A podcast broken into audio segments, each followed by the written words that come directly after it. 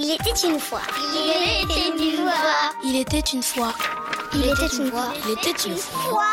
Et comme chaque semaine, on retrouve le conseil littérature jeunesse de Victor Dolande. Bonjour Victor. Bonjour Nicolas. Aujourd'hui, un livre intitulé Des mots en fleurs de Marie Collot et Carolien van der Stappen. Oui, c'est un très joli conte. On suit les pérégrinations de Monsieur Mo, un jardinier qui cultive des mots dans son jardin un peu hors du commun. C'est joli. Oui, c'est magnifique. Un livre découpé en quatre parties, comme le nombre de saisons dans l'année.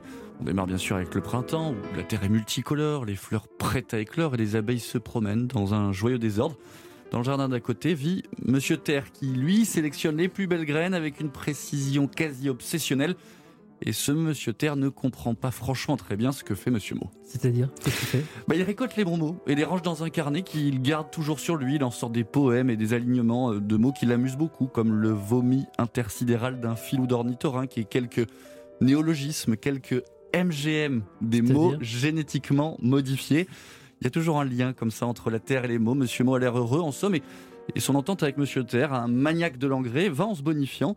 Comme la Terre, au fil des saisons, l'année avance, le carnet de Monsieur No se remplit aussi vite que Monsieur Terre améliore ses récoltes. À partir de quel âge C'est la question rituelle? À partir de, je dirais, 6-7 ans, c'est un conte extrêmement euh, poétique qui mélange la terre et les mots, laboure la langue et cultive avec beaucoup de douceur notre imagination.